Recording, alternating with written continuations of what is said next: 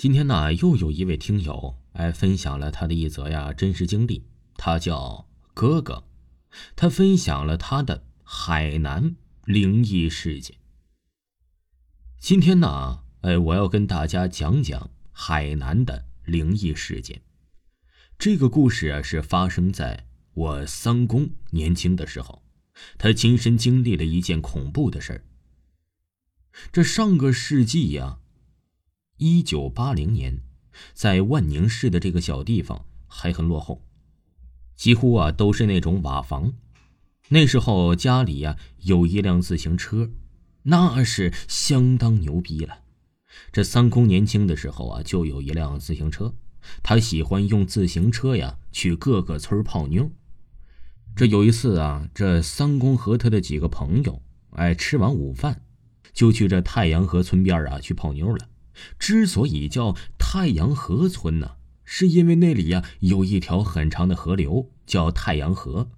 这条河长多少，咱也不清楚，反正很长，宽大约有七十米那样吧。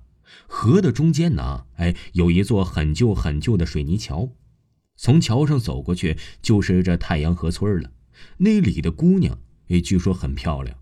我三婆就是从三公那里娶回来的。但是那条河却是很诡异。那天呢，这三公那伙人早早的就从太阳河骑回去了，剩了三公一个人还在这太阳河村啊骑着自行车溜达。很快呀，傍晚了，天开始暗了下来。三公看到天色还不是很晚，反正也带着手电筒了，就跟着太阳河村里的老人呐喝着茶下起棋来。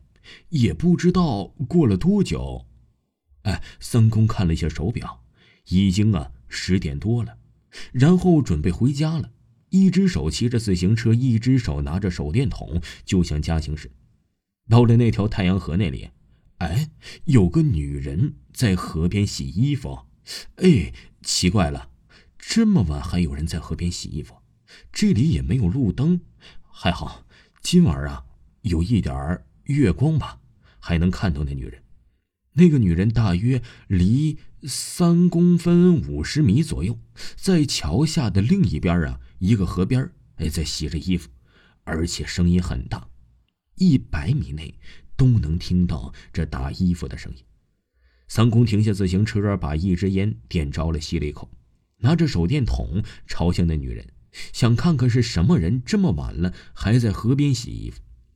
我三公是那种胆子特别大的人，平时不怎么信鬼神那些。哎，说着也奇怪，不管三公怎么看呢，都看不到那女人的脸，仿佛就像是一个黑影。但是又是能清楚的看到，哎，有身衣服穿在那里。这时候那女人呢，好像是衣服洗好了，突然就从湖里走了进去。我三公此时吓了一跳，我的妈呀，是碰到了不干净的东西了。然后三公就拼命的骑自行车往家走，但是总感觉背后啊有种冷风吹的很冷的那种。这是夏天呐，怎么会这么冷啊？